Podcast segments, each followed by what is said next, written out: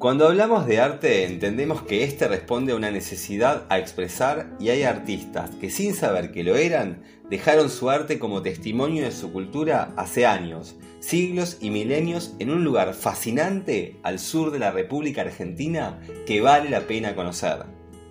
La más importante expresión artística de la prehistoria se la denomina arte rupestre. Para entenderlo mejor tenemos que viajar en el tiempo al Neolítico, el periodo de la piedra pulida que va desde el 10.000 a.C. hasta el 5.000. Supone una gran revolución en la vida del hombre ya que se hace sedentario, aparecen los primeros poblados, se descubre la agricultura y la ganadería, la cerámica, el trueque, los tejidos y también el arte rupestre.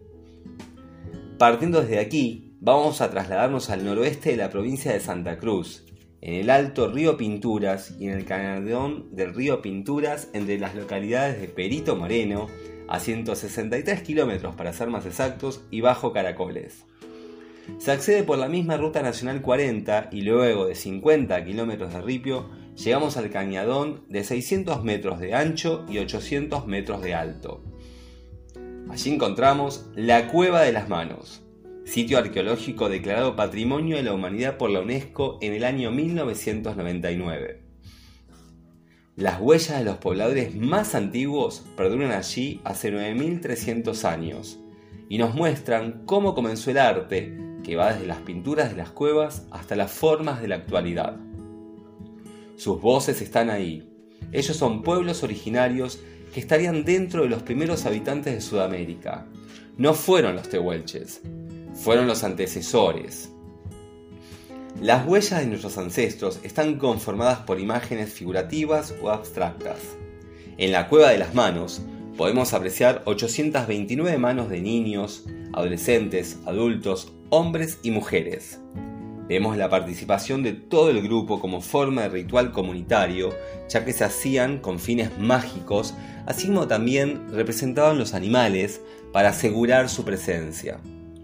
Debajo de aleros y abrigos naturales se han preservado manos, guanacos, ñandúes y felinos, formas geométricas, patrones en zigzag, pata de choique o avestruz, una mano con seis dedos, representaciones del sol y de la casa.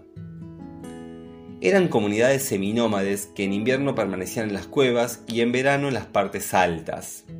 El río corre abajo, por lo tanto allí se aseguraban abrigo y agua. Por otra parte, la ocupación estaba vinculada con el animal que abundaba en la zona, el guanaco, que era el eje de la economía, ya que de él conseguían carne para comer, piel para abrigo, huesos para hacer instrumentos. Inclusive se comían la médula y soplaban a través de un hueso de guanaco como spray para pintar.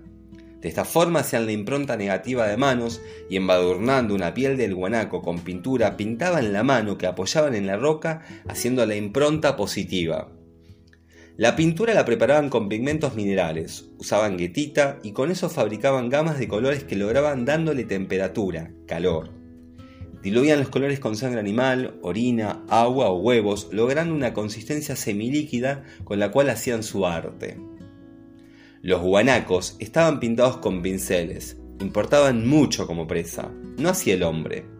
Si bien narraban una acción del cazador, la pintura era el medio para lograr el objetivo, la subsistencia de la comunidad. Esas pinturas buscaban asegurar la reproducción de dichos animales sagrados. Ese era el valor simbólico más importante. 31 manos derechas, el resto izquierdas, manos como símbolos de pertenencia, muestras de un linaje, testigas del tiempo, siendo las más recientes de 1300 años un atractivo arte rupestre que nos invita a reflexionar nuestro presente desde las huellas del pasado, tomando conciencia de la dimensión de estas manos, su belleza única, siendo un lugar de continua visita para los habitantes como atractivo turístico, invitándonos a aprender a respetar la diversidad cultural de norte a sur. De nosotros depende que no estén condenadas a desaparecer.